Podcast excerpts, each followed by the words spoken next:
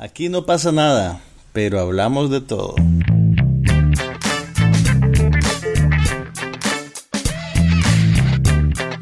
Un podcast sobre cine, TV, tecnología y todo lo demás.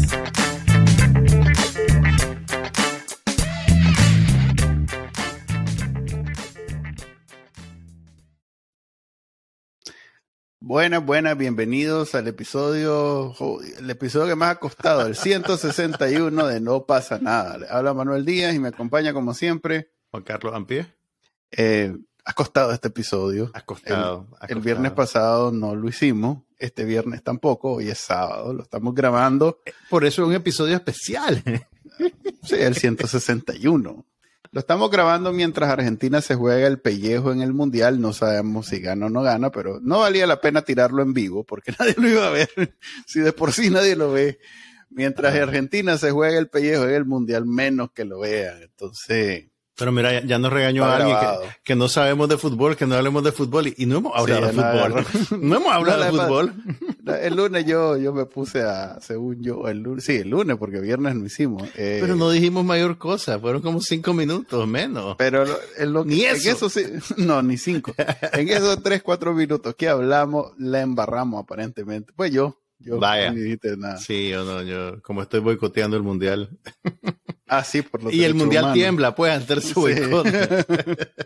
Sí, so, en Nicaragua, donde entendemos muy bien eso del mundial, todos mis grupos de WhatsApp están interesados. Bueno, no todos, pero sí los de varones de mi edad. Mm. Ninguno está interesado en que si hay represión, hay presos, hay esto, lo otro. Es el mundial lo que les interesa. El mundial. ¿Qatar dónde? Ok, eh, bueno, este, este es el podcast donde hablamos de cine, de televisión y todo lo demás. Eh, y esta semana, dos semanas de hecho, porque como no hicimos el viernes pasado, ya ni me acuerdo. La última vez hablamos de Ya no Wakanda te- Forever. Ya no te acordás que viste. ¿Cómo no? Ahí lo tengo en mi programita que me guarda todo lo que En el, en el Airbox, ya voy a ver. No, no, yo no uso esa cosa. Yo Eh, sé, yo vos uso- tenés una- un Excel. Vos tenés un Excel. No, al contrario, tengo una cosa de automáticamente todo lo que veo me, me guarda pues ahí. Lo- la- lo- hace un log. Sí, hace. Hace una más, lo he compartido yo, sí. Y lo hace automático porque como el programita que uso para ver este... eh, Un, un es- programa, un programa que es súper legal. súper- Sí, completamente todo legítimo y legal, eh, honesto, eh, entonces es, es agnóstico de la plataforma, entonces Ujú. así sea algo de Netflix o de HBO o lo que sea, él me guarda la información, o sea que yo solo entro aquí todos los viernes y ya sé lo que vi. Y por ejemplo, hace dos semanas, Ujú. una de las películas que veo que vi y que no hablamos de ella fue X. ¿Te acordás de X? Tuvo su momento Sí, la- de gloria. la de hecho, le hicieron la- secuela. o- La o película de horror, ¿la viste? Sí, Entonces, la- ¿a, vos no te, a vos no te gustan las películas de horror? No me gustan, pero me salió en. ¿en ¿Qué fue que me salió? Creo que- Bueno, ahí en las trending, supongo que ya salió en streaming. Yo no la pude ver, no- o sea, no vi ni X ni vi Pearl, que es la secuela. Y estoy arrepentidísimo, Ah, porque ha tenido muy buena, incluso, vos sabes que ha tenido buenas reseñas. Sí, Y por hasta- eso la vi también. Hasta Martin Scorsese, que es como la, la, la bête noire de todos los fanboys, porque una vez dijo, "Mm, no me gustan las películas de Marvel. ¡Ah! Sí, sí. Hasta Mar- Martin Scorsese dio una declaración en una entrevista diciendo que Pearl, la secuela de X, era una de las mejores películas del año. que la había Ah, no vi. disfrutado muchísimo y que todo el mundo la tenía que ver en el cine. Ajá. Entonces, entonces imagínate, pues, una película eminentemente popular que todo Sí. el mundo asocia, pues, más con el público juvenil y eso, que alguien como Martin Scorsese venga a darle un espaldarazo, Ya. eh, digamos, como un- un- una cosa notable, pues. Sí, eh, esta a mí me... A ver, yo la vi porque era más, era más que simplemente una película de miedo, un slasher, y, y era, se desarrollaba en Houston de los 70. Entonces me Mm. dio curiosidad a ver si lograba reconocer algo, eh, no actual, pero por lo menos que, Claro, que- pues, que me esa- sugiriera, que me el, el- lugar donde vivís ahora, pues entenderlo Ah, mejor, claro. Y no, pues en realidad se, se desarrolla una finca cuando se da cuenta que se fueron a, en Nicaragua se fueron a una finca de esas que están allá por, por, Por el el lago, que igual no, no te dice nada sobre Managua, pues. Claro. Claro. Entonces. Pero no, pero no creas, no creas. En, en, todas las películas se filtra un poquito de idiosincrasia local. Lo que pasa es que tal vez nosotros que somos forasteros, nos cuesta tal vez un poquito identificar qué es ficción y qué viene alimentado de la experiencia real de las personas. Pero suena un poquito en concepto, pues no, no he visto y no he visto tampoco Pearl. Pero con lo que me decís, la premisa suena como que le está haciendo más que un guiño a eh, The Texas Chainsaw Massacre. Ah, sí, definitivamente. es, una.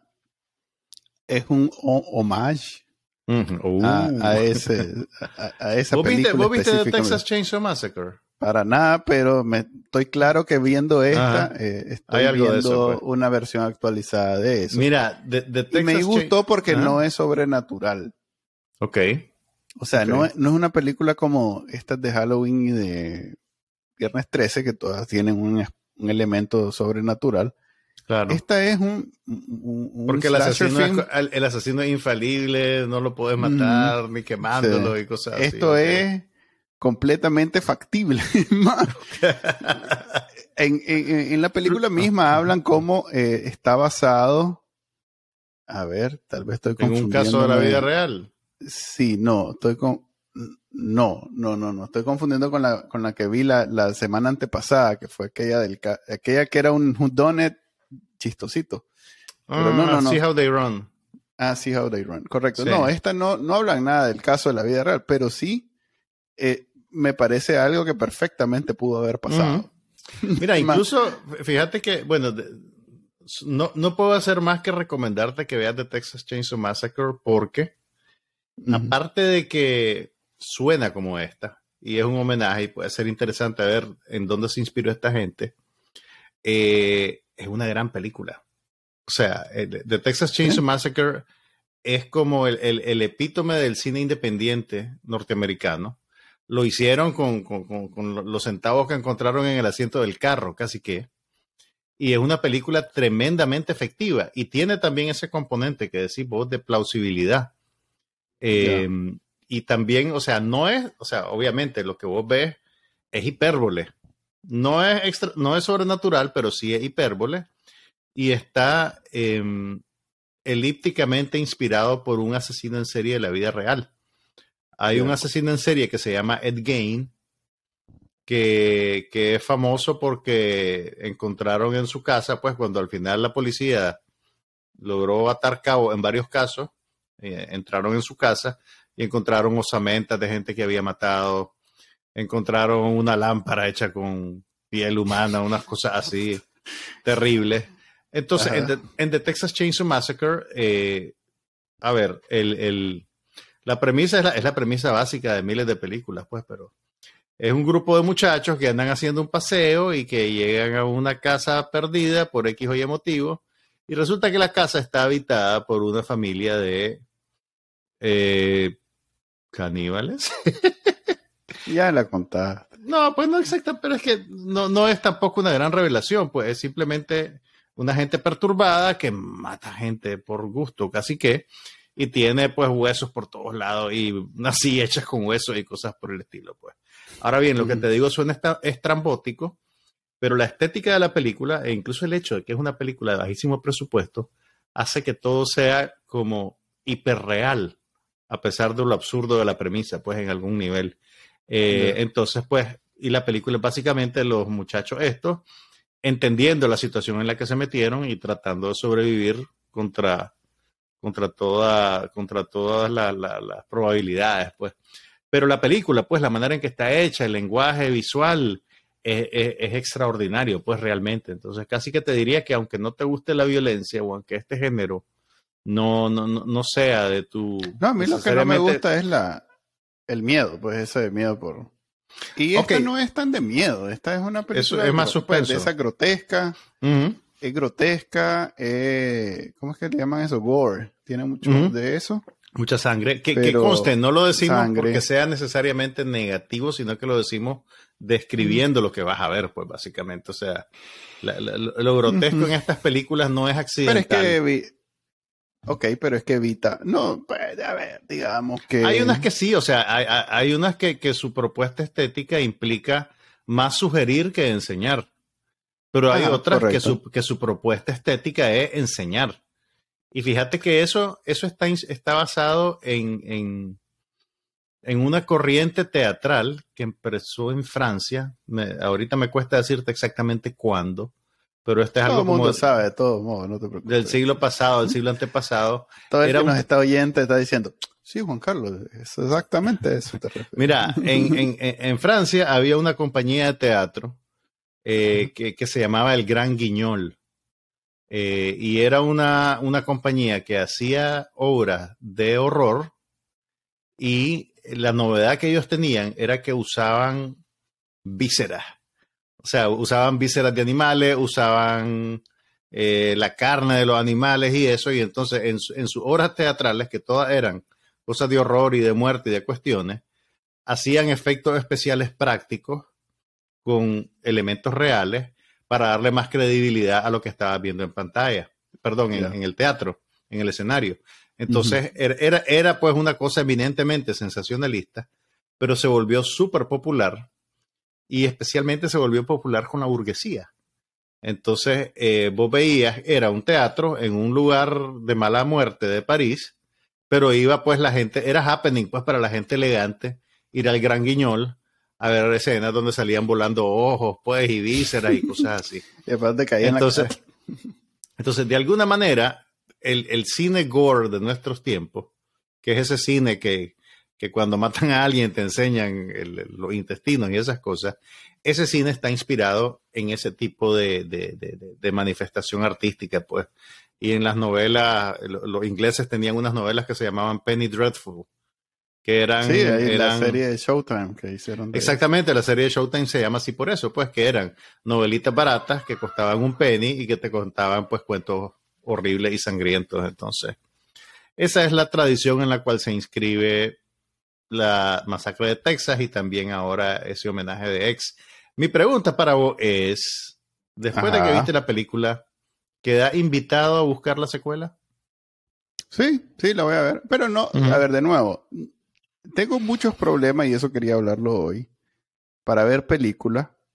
No porque, este, a ver, primero el formato se ha vuelto algo que, que lo veo no tanto por, a ver, qué interesante, porque no hay ahorita alguna película en general que me llame mucho la atención. Aunque Cuando decís formato, ¿a, qué te, ¿a, qué, te referís? Algo de dos, tres horas contenido en sí mismo. Pues algo que empieza y termina y ya está. eh, que no es televisión, pues, que no es una serie de 10 episodios, 8 episodios. Entonces, eso eh, me sirve como para refrescarme porque ahorita, por ejemplo, me acabo de lanzar eh, tres temporadas de Yellowstone y... tu, nivel de hora, nivel de compromiso es admirable. No, no, no, no, no, no, no, es compromiso. Es, de verdad, se disfruta. Eh, ok, pero ¿cuántos capítulos ves de un tirón? dos, máximo dos y medio, digamos. Mm. O sea que si viste tres temporadas, viste 30 capítulos más o menos. Más o menos. Eh, dos por día, 15 días. Pero, pero llega un momento donde te, te saturas pues de, de, lo mismo siempre, entonces querés ver algo y, y, no necesariamente ando, ay, quiero ver esta película, pero y necesito ver algo de media hora, una, perdón, tres horas que no tenga que comprometerme a verla. Que consta, como película, tres horas es bastante. Pues, pues digo, dos horas. Pues, es un compromiso serio. Sí, es un compromiso serio. Dos horas, y entonces esta me salió y dije, ah, la voy a ver. También porque no es, no es nada que si de pronto a la mitad digo, eh, no me gustó, la voy a quitar, me voy a sentir, ah, la desperdicié. Entonces, la vi, eh, me llamaba la atención, primero que era en Houston, segundo que era un, enfoque diferente de las películas de miedo. Eso es lo que escuché por todos lados. Pues. Que no era la típica película de miedo y que era como una, buena opción para los que no necesariamente eh, andan detrás de las películas de miedo, que es mi caso. Entonces la vi por eso y en realidad que la trama no me pareció tan tonta. De hecho tiene un comentario bastante acertado políticamente de los tiempos me gustó. Mm, vaya. Es un, es un diálogo adulto, pues no, no es la típica, ay, me gustas y quiero estar con vos, pero de pronto viene el asesino, ¡ya!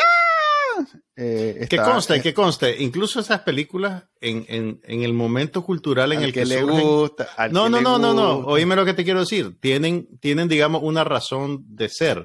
Son, son una extensión. la primera, la primera tuvo una razón que ser. Ya las 10 son, lo imitan. sí, no, pues sí, sí, pero a ver, ¿qué es lo que te quiero decir? Son una manifestación del conservadurismo de la sociedad. Porque en mm, algún nivel lo que pasa es que esas películas te dicen, pues por, por los clichés que utilizan, usualmente la, la, la, gente que se muere son los muchachos que están sexualmente activos, ¿verdad?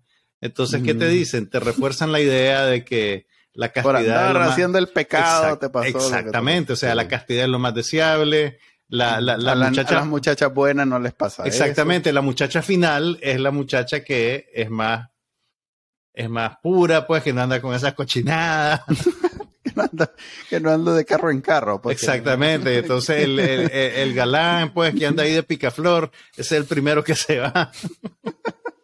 Ok, esto es todo lo contrario. lo que te quiero decir es que, aunque las películas a veces sean malas, es interesante ver cómo funcionan como un espejo que refleja o distorsiona. Oh, tenemos efectos especiales ahora. Ah, es que estamos, de estamos probando una nueva plataforma y en esta hay efectos especiales. Así que, ok, eh, esta es Para que reciban el, el valor de su dinero. avísame para hacer el. te chiva, man.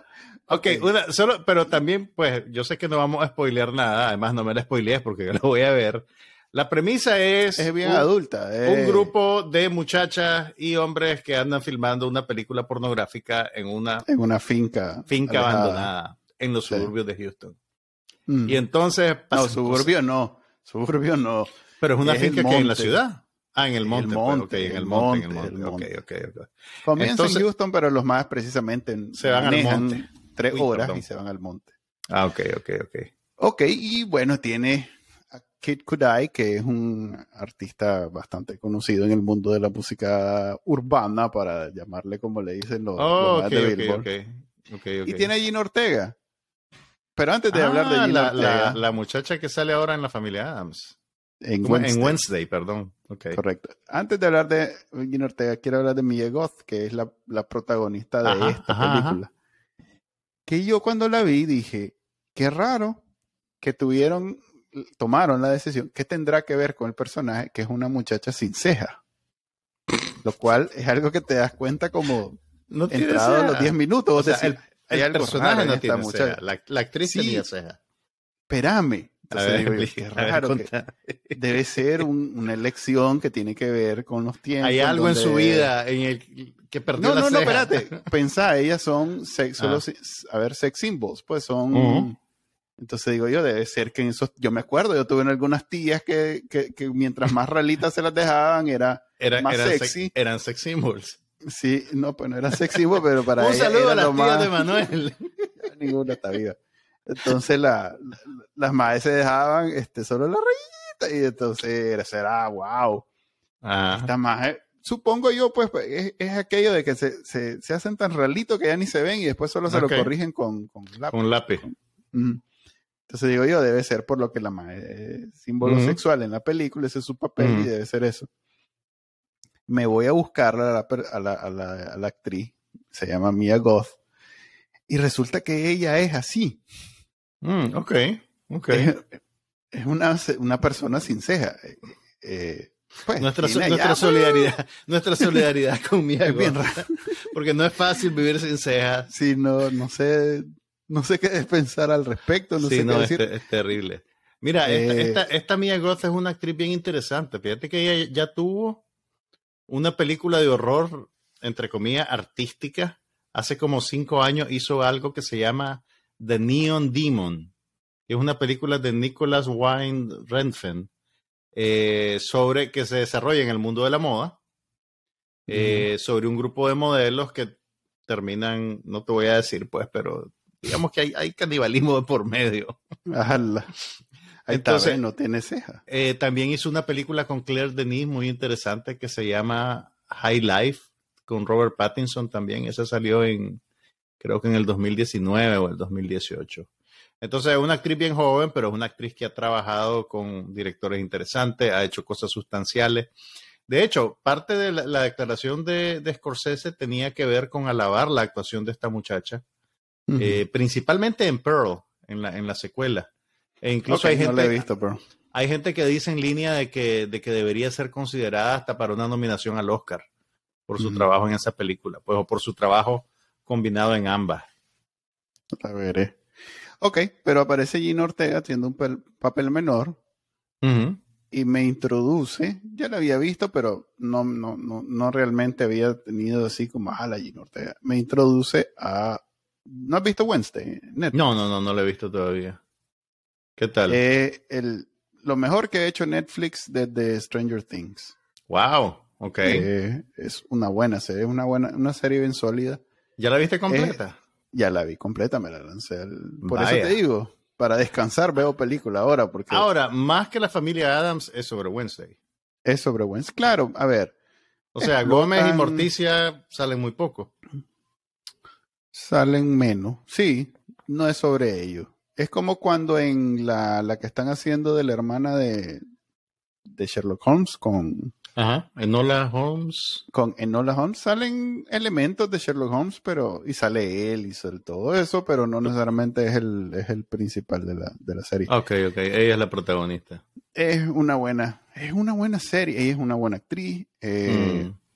eh, a ver, es una serie juvenil y como tal em, es, un, es refrescante porque ve todo lo que la familia Adams se eh, introdujo pues en, contradecir la cultura popular en, sus en su momento, este, se convierte en, en, digamos, ¿cómo decirlo? En cosas a explotar en esta serie, pero es mucho más, o sea, es mucho más que eso.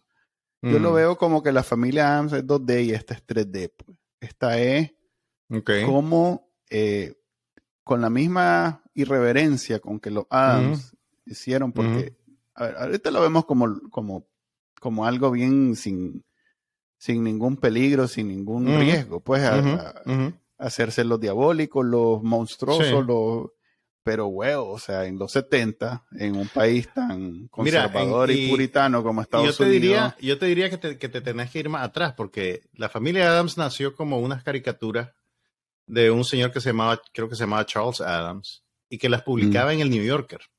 El New Yorker es, es, como la revista culturosa, más culturosa de los Estados Unidos, pues con más pretensiones intelectuales y ponen eh, reportajes de periodismo de fondo, entrevistas y también literatura. Pues eh, muchos buenos escritores publican cuentos en el New Yorker, que es una cosa que antes hacían las revistas hasta las revistas de señoras, pues tenían a veces eh, cuentos de, escritores sustanciales y famosos, pues no era solo Corintellado. Un saludo a los fanáticos de Corintellado. Pero bueno, te decía, la familia Adams nace como, como eso, pues como una caricatura en una revista intelectual. Y era, digamos, la misma idea, pues la idea de presentar un núcleo familiar que era realmente lo opuesto a la familia, al ideal de la familia nuclear estadounidense de los años de la posguerra, pues. Pero mantenía un, balance bastante delicado entre lo que, como decís vos, es lo ideal, porque sigue siendo el mamá, la mamá, el papá y la familia, sí. que se quieren mucho. pero, la, pero digamos su, su, su, su manera de encajar en la sociedad es individualismo de otra especie, digamos. Pues, y, es como, ¿sabes qué son? Son como un reflejo de la contracultura realmente.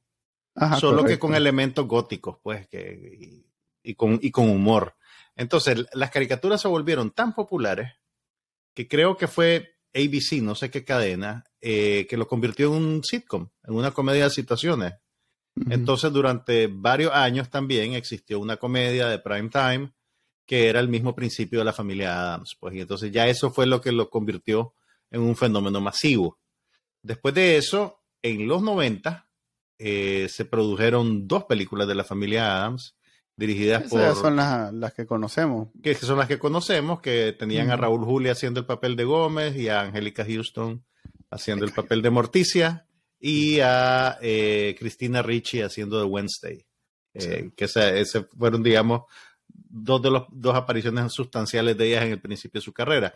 Ahora, esa, esa modalidad de la familia Adams, te diría yo que fue, por lo menos en la primera película, fue como la más... Perdón. gracias, gracias. el público. Fue la más amable, digamos, para el público masivo taquillero y de alguna manera en la primera película estaba bastante diluido el carácter eh, eh, subversivo.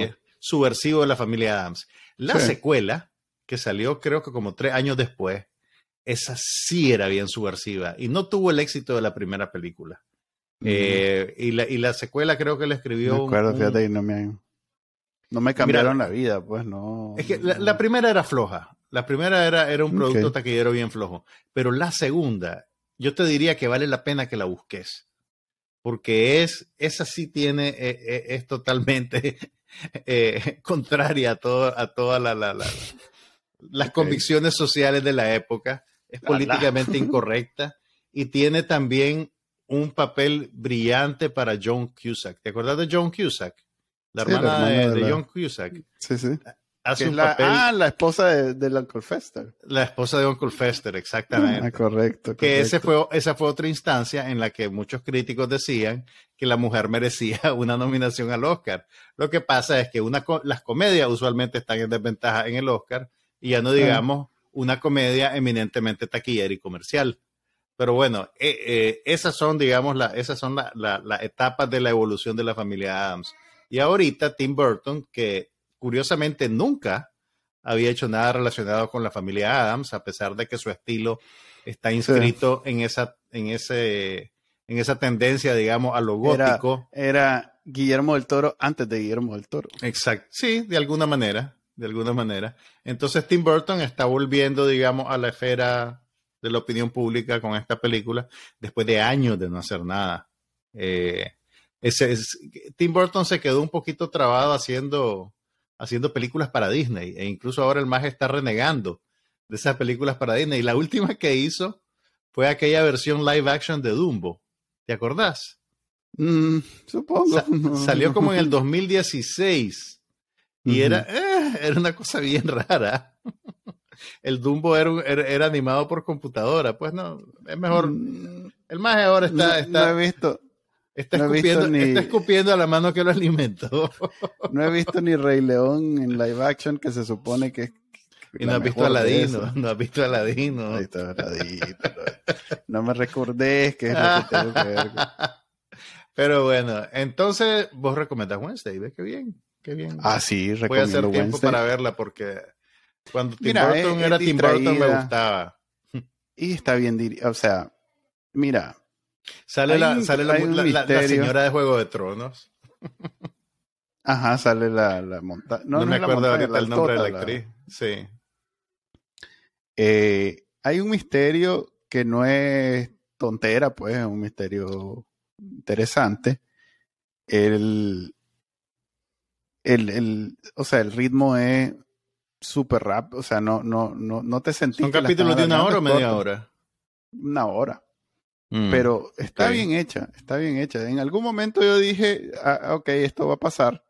Sucedió, pero ya iba adelantado. Pues mm. no, no, no me siento como que, ay, desde el comienzo. Además que, se, como de nuevo, es una serie juvenil en donde parte de la gracia es ver a los chavalos en esa etapa juvenil, en donde comienzan a salir y no sé qué. Entonces, coming of age, le llaman los gringos. Sí. Eh, y ella, pues, bien bonita y, hace ese papel de alguien con cero interés en ser popular. Te, sentiste en ser bonita. No, pues además de, es que no es introvertida porque es intencionalmente ácida. Vos decía, alguien me comprende por fin. No, hombre, escuchar, se convierte como en el, a ver, no suele ser que el héroe de la película es el que esté en contra de todo eso. Suele ser no, que si bien hay algunas películas que sí lo hacen. Eso, está en el espíritu de, la familia Correcto. Entonces me parece a mí que agarraron la fórmula con algo, primero juvenil, segundo moderno, eh, que, lo hicieron muy bien. Y como ella cae en gracia, o sea, es una, claro.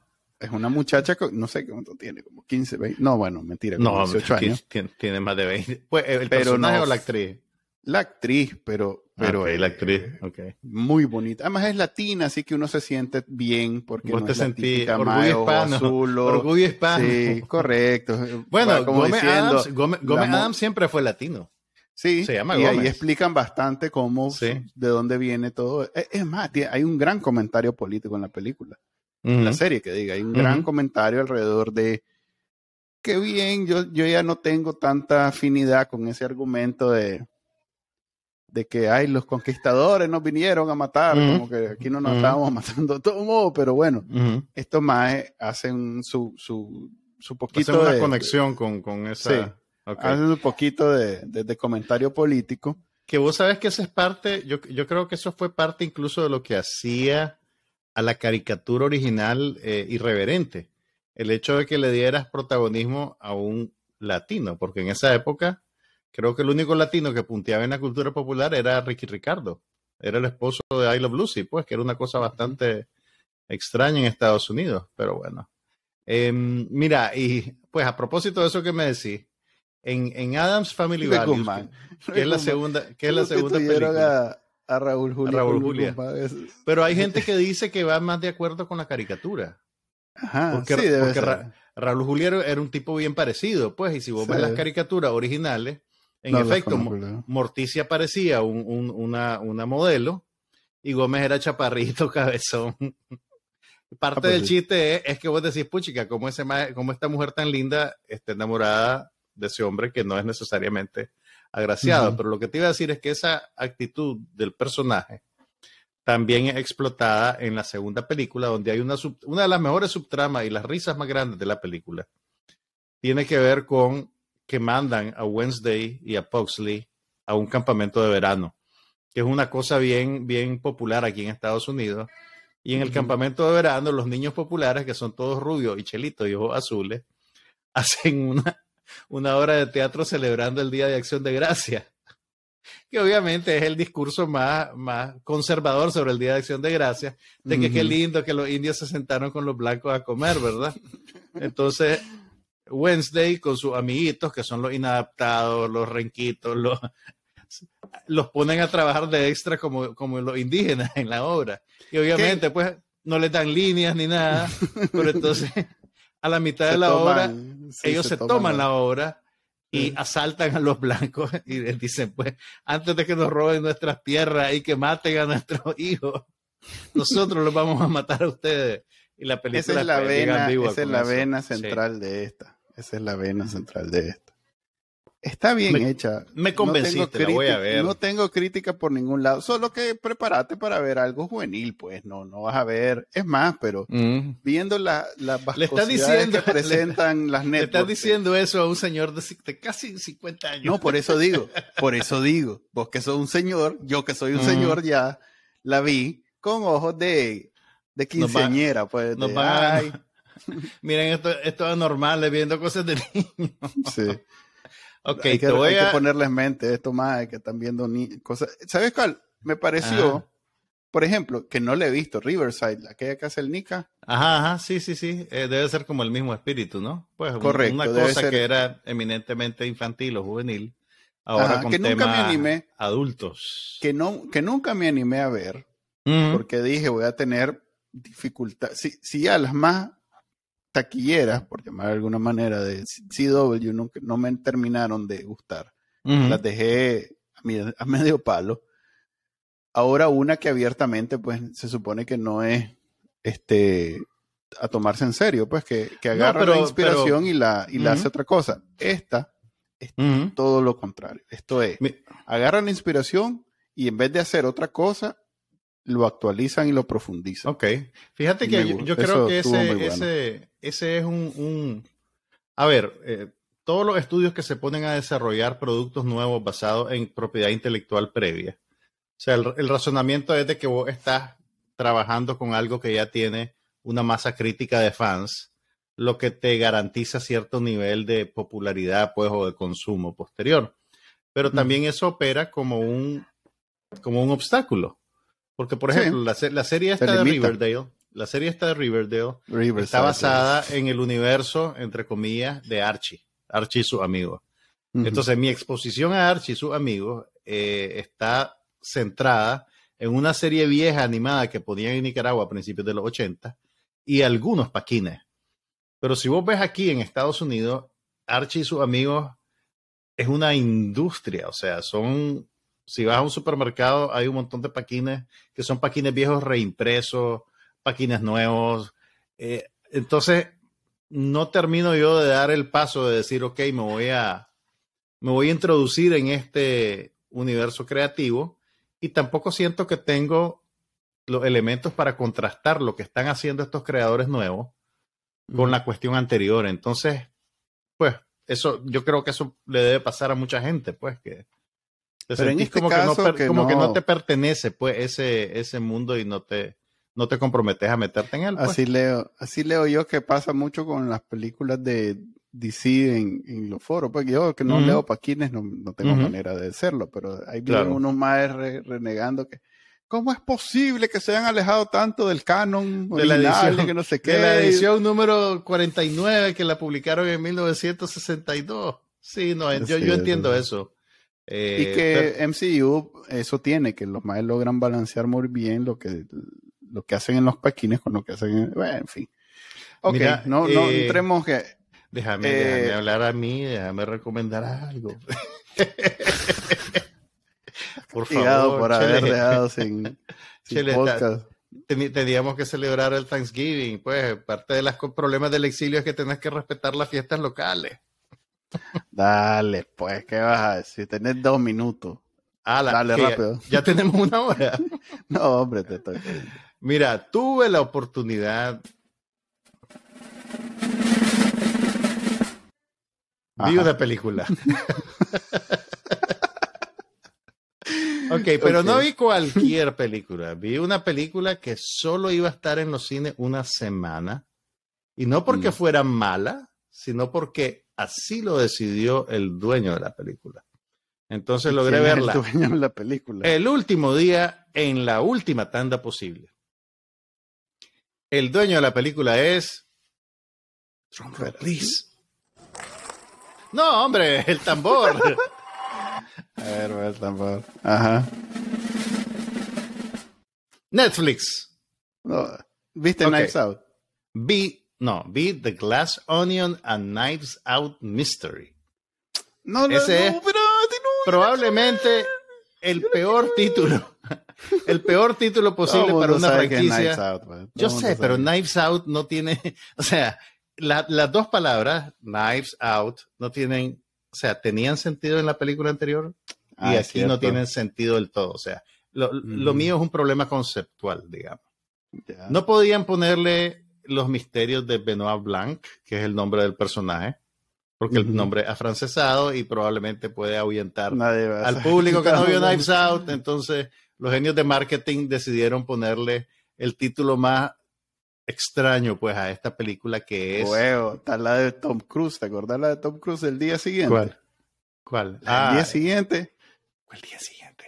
Aquella donde el más vive el mismo día todos los días. Ok, ok, ok, ok, sí, sí, sí. Que tuvo un título, eh, esa, ese es el, campeón tuvo un título en el pero por lo menos era un título en streaming otro título ah bueno ya ya te entiendo ya te entiendo pero este pues es un título malo para una película popular digamos entonces mira fui a ver Glass Onion, eh, que después me di cuenta que hay una canción de los Beatles que se llama Glass Onion.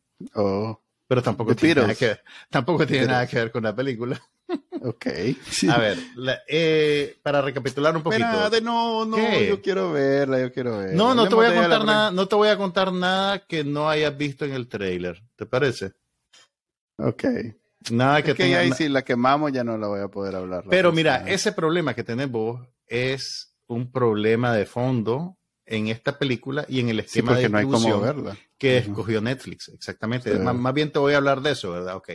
Glass Onion es, al igual que Knives Out, la película anterior, un, una cosa que en inglés se llama un Who Done It, que es una película de suspenso donde hay un misterio y la gran pregunta es quién cometió el crimen o, o quiénes cometieron el crimen, ¿verdad? Eh, y el, protagonista, es este detective, eh, interpretado por Daniel Craig en la original y en esta también, que es como una versión norteamericana de Hercule Poirot, que es el personaje clásico de Agatha Christie. ¿Alguna vez leíste una novela de Agatha Christie? no. No. Pero sí viste alguna película. Sí, seguro. Ok, entonces Benoit Blanc es como Poirot, es excéntrico, pero obviamente pues se parece a Daniel Craig, entonces el más es un más galán, y entonces su excentricidad, digamos que eh, matiza su apariencia física, pues entonces es como que él también de alguna manera se está burlando del héroe tradicional que interpretó en las películas de James Bond, entonces ahora él tiene pues digamos su propio personaje originario. Eh, y, eso tiene un efecto liberador en el actor, pues de alguna manera. Entonces, es bien simpático, funciona como un personaje cómico, aunque no es pues un comediante pues que se resbala en la cáscara de banano. Eh, o sea, es graciosa su caracterización y lo que él hace, ¿verdad? Entonces, es la premisa clásica de un whodunit, un número, un grupo de personajes excéntricos interpretados por actores reconocibles personajes muy ricos. Exactamente, son personajes muy ricos. Especialmente el detective, que es un personaje muy rico. Reunidos en un... en un empaque de, que los gringos llaman campesino. O sea, vos sos sureño, vos sos alguien del campo. Sí, así es. Pero es alguien pero, él es como un dandy. Él, es como un dandy, pues, porque se viste, se viste bonito, vos ves que es una persona fina, y habla bien cantadito, y habla no, disimula el, el, Y esa es parte del... Excelente. Porque además él es inglés, o sea que ese cantado inglés, habla... Eh, se, naturalizó gringo, ahora es gringo también. Como todos los para Pero bueno, pagar menos impuestos, no, no nos emocionemos. A ver, para, para, no, para, no, para no arruinarle las sorpresas a Manuel, o sea, básicamente es... Y a todo el mundo porque nadie la ha visto. porque nadie la, no, pero la pasaron en Nicaragua en el cine. Ah, ya la pasaron en Sí, pero, pero, voy a, pero, pero voy a lo mismo. A ver, el mm. esquema de distribución de Netflix para sus películas de mayor calibre son en las que contratan a directores reconocibles y les dan un montón de plata para que contraten estrellas de verdad. A diferencia, pues, digamos, de la el, romance navideño de la el que me hablaste la semana, el episodio pasado, de la Lindsay Lohan. O sea, la Lindsay Lohan está feliz de que le dieron pegue, ¿verdad? Y ella está clarísima que su película va directo a Netflix. Pero cuando son productos categoría A, eh, Netflix le da una, y no solo Netflix, porque eh, Prime Video también hace lo mismo, les da un tiempo limitado de exhibición teatral en pocas pantallas para que las mm. películas puedan calificar al Oscar.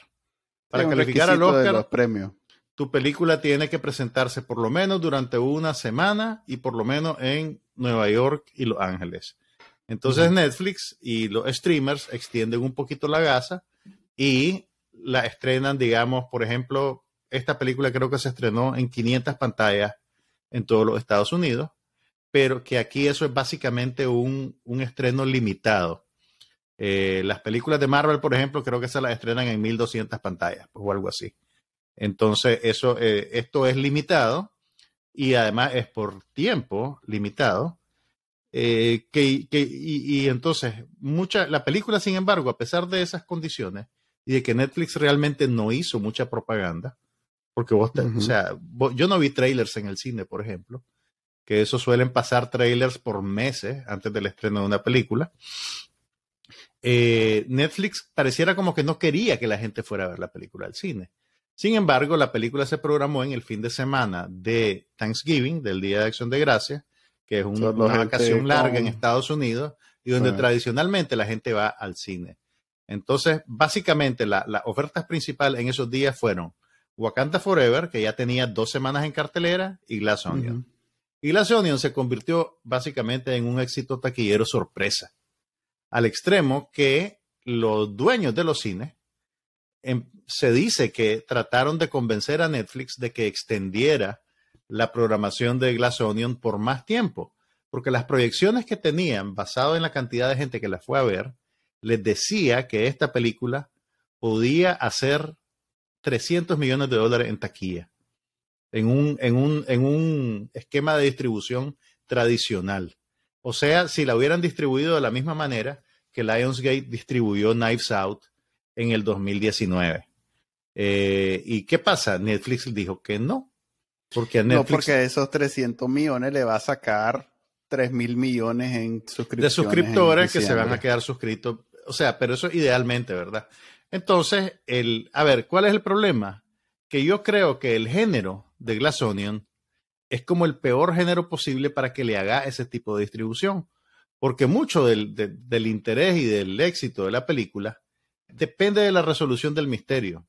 O sea, es cierto que lo más, lo más valioso de la película está en la trama, pues en descubrir qué pasa y cómo pasa, y en la personalidad de los actores, pues, y lo que ellos hacen. O sea, ese es el verdadero valor de la película. Sin embargo, hay un sector importante del espectador promedio que pierde el interés en la película si sabe quién es el asesino. ¿Me entendés? no, y no tanto que no sepas quién es el asesino, sino que de pronto comienzan a ver entrevistas y artículos diciendo que tal actor hizo un excelente papel como asesino. Entonces ya vos sin andarlo buscando. ya te diste, te cayó un spoiler, pues. Entonces, ¿y, qué, y, qué es lo peor que hace Netflix, creo yo? Que pone un periodo de tres semanas entre que cierran la exhibición teatral y dejan la película disponible en línea en el servicio de streaming. Entonces, ¿qué pasa en esas tres semanas? lo que estamos ahorita, que no la podemos ver. Exactamente. No la puedes ver, yo ya la vi, tengo que hacer maromas para no spoileártela.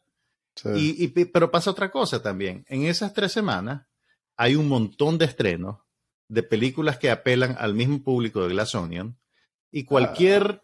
interés, digamos, que haya despertado esa semana se va a diluir. Se va a diluir o por lo menos le están sacando provecho las otras películas. Exactamente, las otras películas, digamos que están ya monopolizando la conversación cultural, por así decirlo. Y cuando aparezca Glass Onion el 23 de diciembre en Netflix, va a ser más, ah, ve, ahí está esto. Entonces, Fíjate el interés creo yo que puede bajar, pues, a pesar de que sea una película exitosa y, y, popular y bastante amable, pues, digamos, para todo tipo de público. Fíjate que curiosamente, See How They Run, aquella película que vi la semana antepasada, tenía ese elemento. Era basada en una. A ver, en la película, a ver, ¿cómo explico esto? En la película era sobre una obra basada en una novela de Agatha Christie.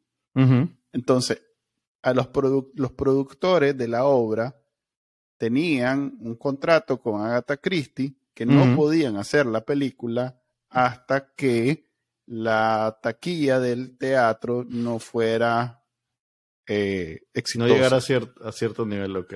okay. Sí, precisamente porque si haces una película sobre el mismo misterio, en se te va a diluir la, audiencia, pues. Sí, porque quién va a ir a, la audiencia se va a ir. ¿Quién va a ir al teatro a ver una película y ya sabes quién, quién es el, ¿Quién el asesino? O sea, el, interés, al final. el interés baja para un sector importante de la audiencia potencial. Fíjate que, bueno, a raíz de que, a ver, Agatha Christie está teniendo, digamos, una especie de renacimiento gracias a las películas de Kenneth Branagh, gracias a estas películas de Ryan Johnson. Y yo tenía décadas de no leer una novela de Agatha Christie. Y pasa una cosa simpática. Eh, como esta señora estuvo activa desde principios del siglo XX, sus primeras novelas ya perdieron el copyright entonces es fácil ah. encontrarla gratis en línea. Que obviamente, mm. pues a la gente que practica la oscura arte de la piratería realmente no tienen que esperar a que el copyright se venza. No creo que hayan sido muy caras y una novela, ¿vale? Yo sé, pues, pero mi, mi, punto es que mi interés despertó, digamos, de revisitar alguna novela de Agatha Christie y me fui a buscar un par de novelas que no había leído. Eh, porque yo tuve una etapa en mi preadolescencia en que me obsesioné y con las novelas de Agatha Christie. La otra que acabas de decir, la... ¿Cuál? Charles Adams. No, hombre, la española. New Yorker. No, hombre. ¿Quién? La señora que hace novelas en español. Corín Tellado. Corín Tellado. Corín No, las de Corín Tellado no, las leía. y Esas no las leía. Pero mira. Te afrenta. No, para nada, para nada. Además, bueno, me leí todas las novelas que estaban disponibles en la biblioteca del colegio. Pero no las leí todas. Yo lo que veía en la biblioteca del colegio era Asterix y Obelix. Y también, creyendo que iba a crear mi colección hasta que me di cuenta que valían 100 dólares cada, cada paquín. Ah, mm, mm, Oíme, ahorita encontré, ah, en Amazon hay un set de todos los Asterix y Obelix, solo que traducidos al inglés, y creo que vale como 200 dólares, así que ideas de regalo para Manuel Díaz, señores. Ah, Pero bueno, mira, volviendo, leyendo esas dos novelitas, me leí las dos primeras que escribió, y, o sea, la, la, a pesar de todo el tiempo que ha pasado, el, el, el, son, o sea, son novelas eminentemente amables para el lector, ¿verdad? No son, no son difíciles de leer, se leen bien rápido, pues son muy entretenidas. Eh, el mayor valor que tienen es la, capacidad que tiene esta señora para armar trama. O sea, para armar la trama, para hilvanar el misterio, el misterio después de silvanarlo, para hacerte creer cosas, para, para plantar pistas falsas y todo eso. Entonces es súper satisfactorio cuando vas leyéndola, pues. E incluso, pues, pues te, invita a adivinar lo que pasa, porque realmente es un juego con los dados cargados, pues, porque no realmente vas a saber qué pasó ni cómo, pero sí puedes adivinar. Eh, entonces, en ese sentido, siguen siendo compulsivamente leíbles, pues son, es una lectura súper entretenida. Eh, aproveché. Lo que, sí es, lo que sí es, digamos, que como que te saca un poquito de la, de la, del carril, es cuando ocasionalmente hay destellos de, bueno, obviamente la señora es un producto de su época y de su medio, era una señora aristocrática en la Inglaterra de, principios de siglo. Eh, racismo, hay racismo, hay clasismo. O sea, hay cosas que vos entendés que son parte del contexto cultural real. O sea, eh, realmente la, aristocracia británica vivía de esta manera y esta era la dinámica y la manera de relacionarse entre la gente.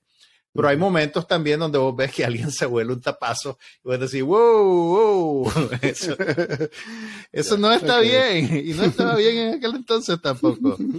Pero, pero pues uno tiene que, que, yo creo que con la actitud correcta, puedes, puedes disfrutar de la novela y dejar pasar eso, esas cositas, pues. Pero lo que te quería decir sin spoilearte, Glass Onion, es que una, es una digna actualización de el estilo de Agatha Christie.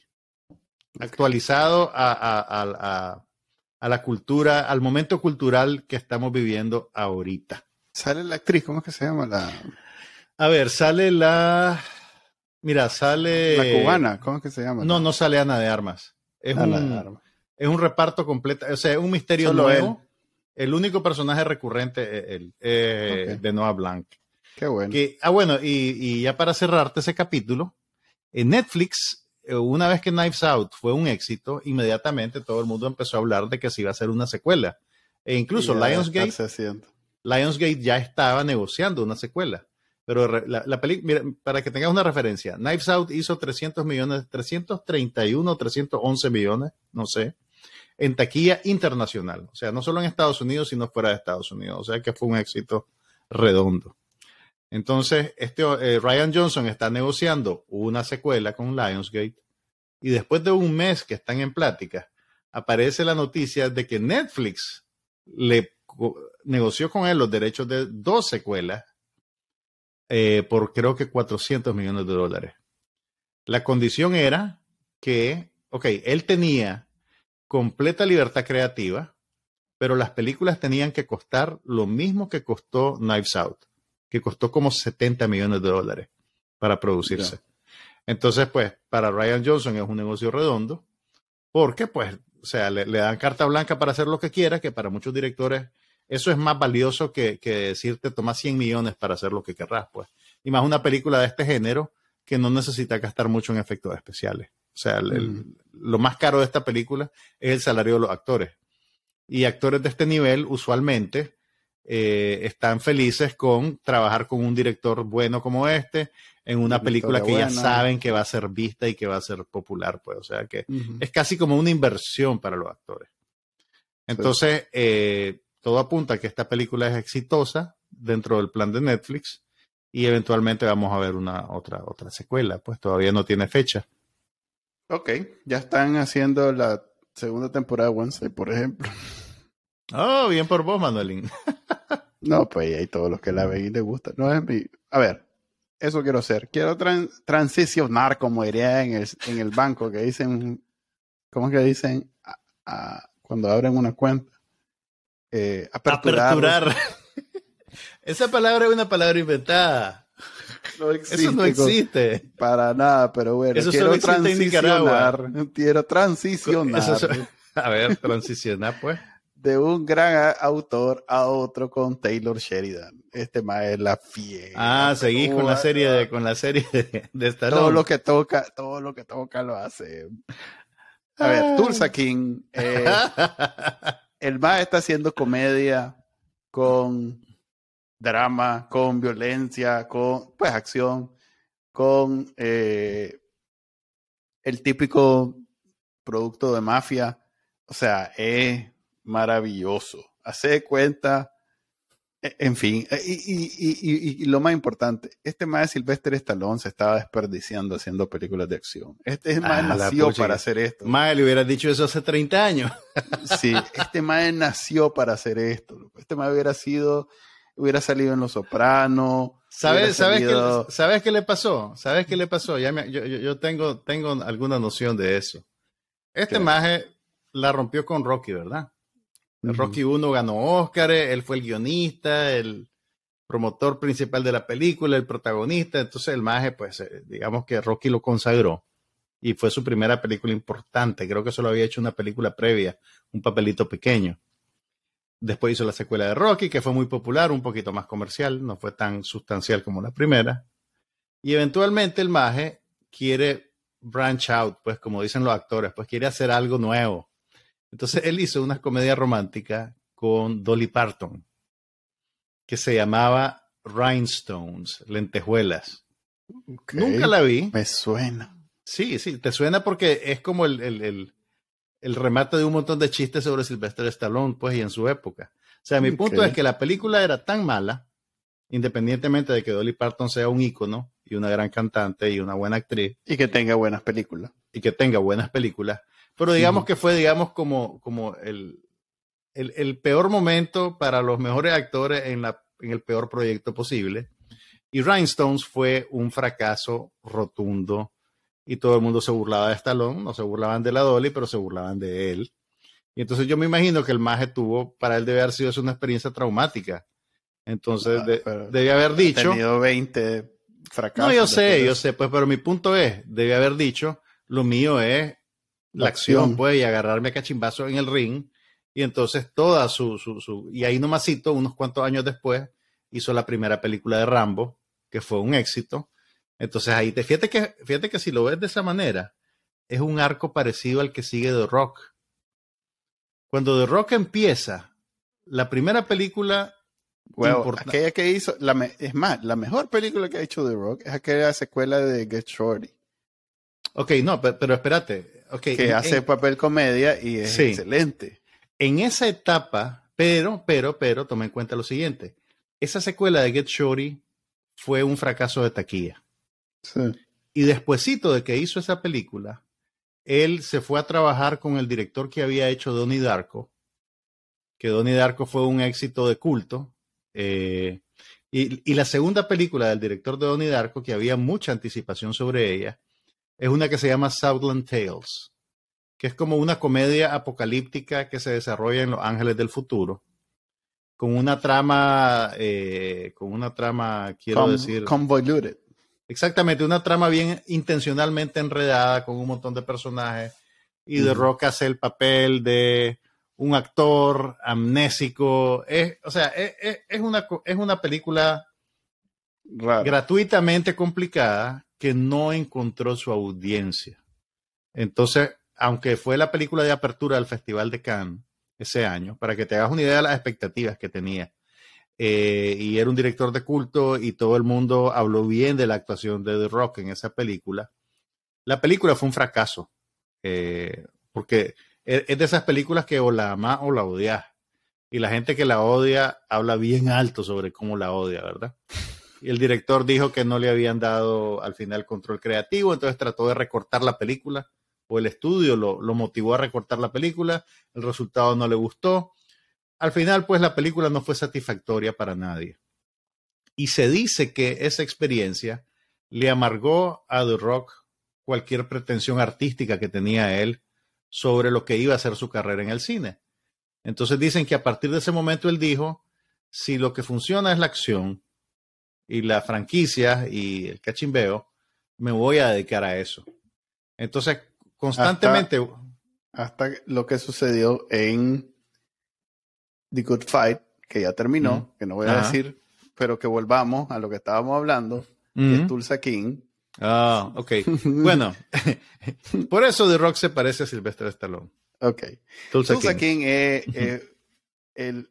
A ver, es muy diferente de Yellowstone en el sentido que no es esos dramas épicos, serios, de carradores oscuros en, gran, en, muchos aspectos.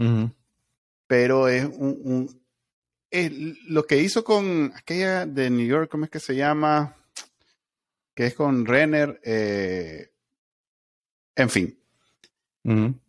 Eh, ¿Qué les puedo, ¿Cómo puedo describir de manera que los invite a ver Tulsa King? Eh, hagan de cuenta que Los Soprano, modernizado, y con un poquito más de humor. Pero con la misma, con la misma, eh, con la misma eh, seriedad con la que en Los Sopranos asumían el tema de la mafia. Ahí también eh, no, no, es algo que burlesco ni es insignificante ni nada. Pero el maje es un, es un personaje mucho más carismático, pues, que Tony. Tony hasta cierto punto era un viejo cascarrabias amargado este maje es, a pesar de tener todas las razones para hacerlo, es un maje completamente este, carismático, pues alguien es especial. Además, el, el, el, el cast es un cast de, comedia, pues no es un cast de drama.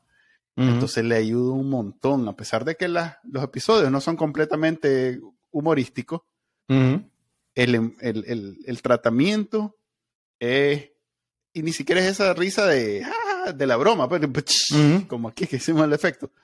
Sino es como una vida, es son situaciones muy adultas, muy serias, pero con comentarios y, una, visión bastante, obviamente, eh, cínica, pero con mucho humor. Pues. Entonces, suena como que la hicieron para vos. Sí, la hicieron para mí.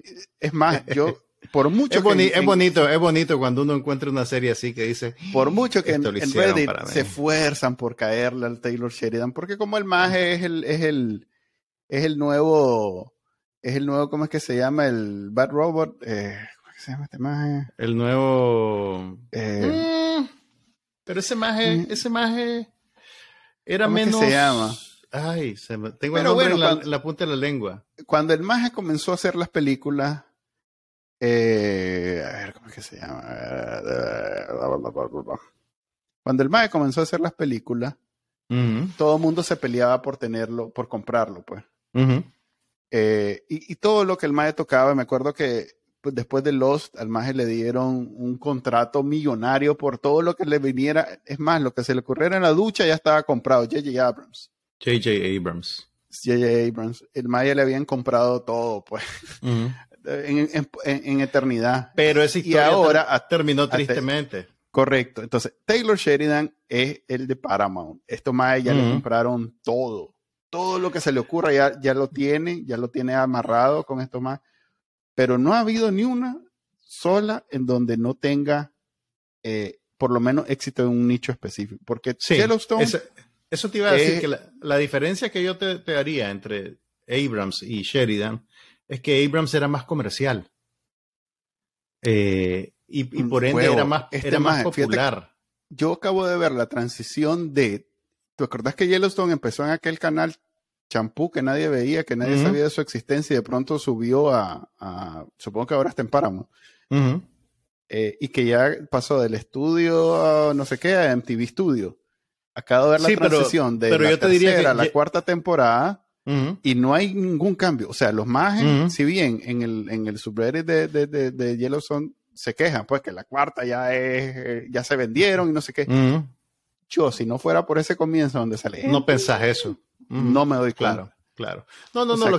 o sea, sí entiendo que Yellowstone es como una etapa superior en su carrera, pero lo que te quiero decir es que el tipo de producto que este hombre hace es menos abiertamente comercial como los que hacía Abrams. Tal vez la palabra sea universal. Este maje está matriculado con la experiencia estadounidense. Este maje no hace cosas para Europa o América Ni para China. Para China, no. Este maje es un, un producto para el gringo. Y el gringo lo disfruta un montón. O sea, sí, sí, sí, sí, te entiendo. Te entiendo eso que quizás la diferencia, porque Abrams era más bien algo, Lost fue un éxito era algo, mundial. Era algo popular, pero también era universalmente. Que, que es otra cosa, que Abrams era un buen productor también y trabajaba con otra gente bien. Este más es más productor. Como con Damon Lindelof. No, pero este más hizo aquella película con Chris Pine uh, y él fue el director de esa película que se llamaba, ay, ¿cómo se llamaba? La de los hermanos desempleados que iban a perder su finca y entonces se volvían a saltar. Hell on High Water. exactamente, exactamente. Yo te diría que Abrams, con todo lo efectivo que puede ser, no ha hecho un trabajo tan sustancial como esa película. Es que este más es desgarrado, este más Por eso, este más tiene, tiene un alma este sensible. Es un artista de otra especie, o sea, sin, sin, sin, que eso vaya en detrimento de J.J. Abrams, es un artista de otra especie con una sensibilidad pues yo lo hice la un poco más adulta, pues. Pero sí, no, entiendo lo que quieres decir. En cuanto digamos, el, chavalo del momento, pues. Es el chavalo del momento, sí. Exactamente. O sea, y probablemente ahorita este más, saca una serie que todo el mundo en papel puede decir, eso no sirve.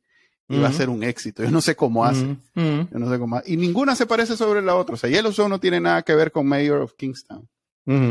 Nada tal vez la experiencia, la experiencia, a ver, este mae no, a diferencia, y eso es algo que yo lo aprecio un montón, que todo el mundo quiere ser o Los Ángeles, o, bueno, no, primero Nueva York, después Los Ángeles y tal vez Chicago. Eh, este mae está este se tranquilamente haciendo a los Estados Unidos profundo. Muy tranquilamente se mete en lugares donde nadie da un peso y hace algo. o sea, esa y encuentra ahí la historia pues, que quiere contarse. Sí, sí, sí esa de, Montana es. O sea, yo, yo, ya siento que estoy más de Montana, pues. Ah, la puchica. Es más, no, no soy gringo todavía. No, yo sé, pues, pero que entiendo, pues, que conozco como vaquiano, pues, como vaquiano que ya sé lo que. Ahorita experiencia. Está el, ahorita está el sapito que nos monitorea. Son alienados, compañeros. Porque también pues, monitorean este. pues sí, pues, pero como Seinfeld te hacía sentir que estás viviendo y Friends te hacían sentir ah. como que Nueva York era tu casa, esto te hace sentir como que Montana es algo que vos entendés, pues, porque claro, lo viviste. Claro. Mira, antes de que terminemos, porque ya tenemos más de una hora, solo le voy a recomendar rapidito, rapidito, si están en Nicaragua, una película que se estrenó esta semana en el cine, que le fue mal en la taquilla en Estados Unidos, pero hasta este momento les puedo decir que es una de las mejores películas del año. Y va a sonar como una locura lo que les voy a decir, pero la película se llama Hasta los Huesos. Es una película del director italiano Luca Guadagnino y está basada en una novela para adolescentes sobre, y esto pues es la premisa, así que no es un spoiler, dos muchachos que se enamoran y que resulta que son caníbales. Entonces... suele pasar bombs and all. Ahora, y cuando les digo caníbales, estoy siendo literal, ¿verdad? Tienen la compulsión de comer carne humana y lo tienen que hacer para sobrevivir. Hagan de cuenta que esto es... No, no te agarres la cabeza, estoy hablando en serio. O sea, esa premisa tan absurda, además, este director la escenifica en una versión de los Estados Unidos en los años 80, que también es lo que vos decís, esos Estados Unidos de en medio que a nadie le interesa, que son bien rurales, bien proletarios y todo eso. Entonces, imagínate ese ambiente en los 80, con un tratamiento visual casi documental, eh, con esa premisa tan fantástica. Pues fantástica en el sentido de que es totalmente alejada de la realidad y interpretada, digamos, con sinceridad. Es una película increíble, loco. O sea, yo, yo, yo no sabía qué era lo que esperaba estar viendo, pues, y realmente es una cosa bien rara, o sea, una película apropiadamente extraña, pues, y, Eh, ¿Qué más te puedo decir? Las actuaciones son excelentes. El, el, el, muchacho este, el Timothy Chalamet, es el protagonista masculino. La muchacha creo que es una actriz nueva que hace un tronco de papel. Taylor Russell se llama. Sí, tenés a Michael Stuhlbarg que hace un papel horripilante, pues se te paran los pelos. Yo al principio ni siquiera lo reconocía. Eh, son papeles pequeños, pero son papeles súper sustanciales.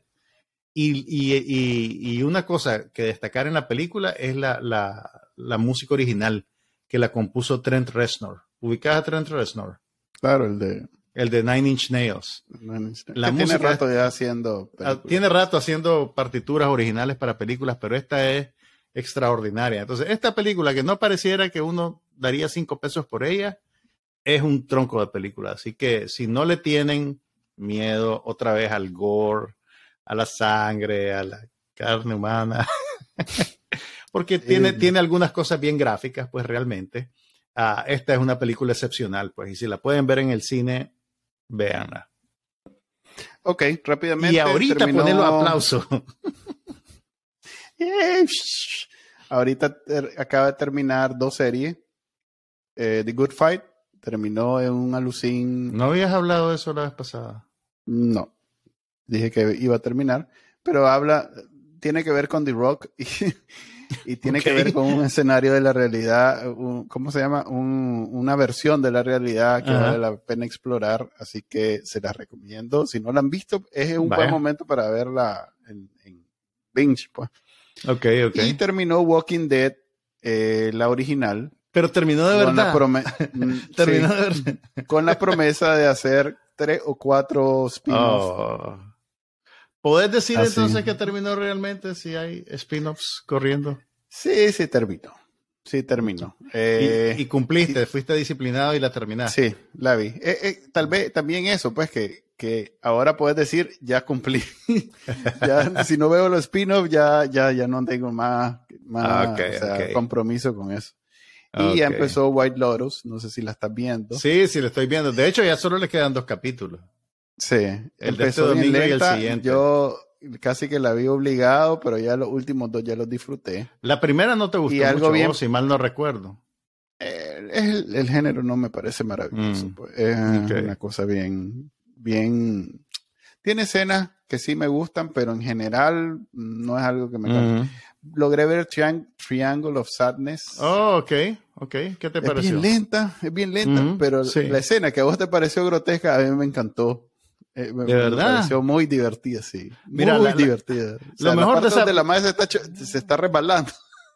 Ay, no. Eso, eso no. se me hubiera ocurrido en un millón de años. Y Ay, no, no, el, eso, highlight de las películas. Eso es bien, bien adolescente en el sentido negativo de la al contrario, al contrario. Adolescente hubiera sido enfocarse solo en, en, en, proyectil, pues, en, como en las películas gringas. Gracias, gracias por los efectos sonoros. El resultado, o sea, eso de, de que de pronto está tan resbaloso que la más se, se, golpea de un lado, eso está genial. Mira, esa película... Solo por esa escena, yo la película la, la, la, aprecio. No, más allá mejor... de eso, no me... Y cuando llegó el vendedor...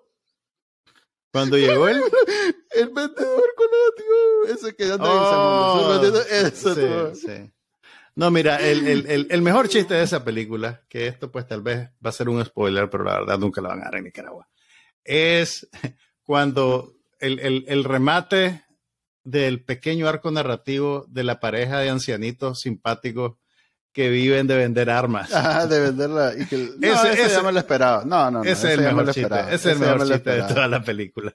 Eso ya me lo esperaba. Para mí, los dos mejores chistes son ese de, de que está la madre en el baño este, chocando con... Ya, ya, ya, ya, ya, ya, ya, hiciste, ya fuiste lo suficientemente gráfico. Brutal, brutal. Y el otro cuando está la madre viendo así a ver qué que esperando que le lleven la comida y de pronto aparece un madre vendiendo antión. ok, me, me, alegra que no haya sido para vos una pérdida total ese tiempo. Eh, excelente. Ok, bueno. Entonces ahí quedamos. También terminó ya Ahí, quedamos. Es que fueron dos la semana que viene. Terminó de Peripheral. peripheral. Peripheral. Eh, peripheral. ¿Solo son seis eh, capítulos o son diez? Eh, no, son ocho. Mm. Terminó. Y debo decir que el final de temporada eh, es como esos que hace Amazon, ¿cómo es? No, Netflix, que, ya sabe que la va a dividir la temporada en dos. Oh, ok. Así es. Que te dejan colgado, pero de mala manera. Sí. Entonces, e, ese tiene, pero en general es una buena serie. Mira, en, solo, solo para tirarle un teaser del próximo episodio.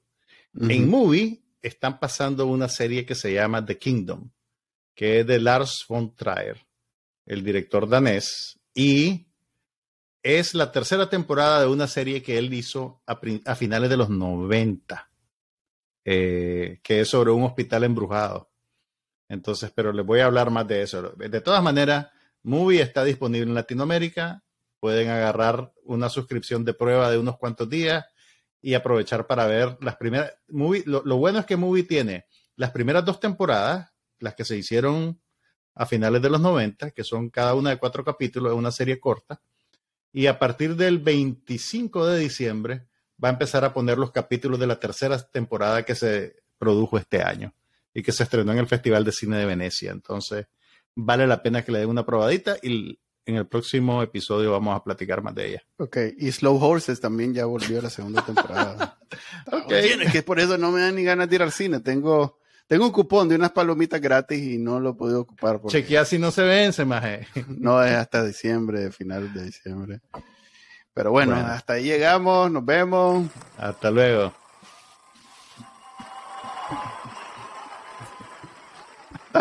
Está bonito terminar con eso. Gracias, Nicaragua. Bye. Ya, ya, ya, ya, ya, ya. Aquí no pasa nada, pero hablamos de todo.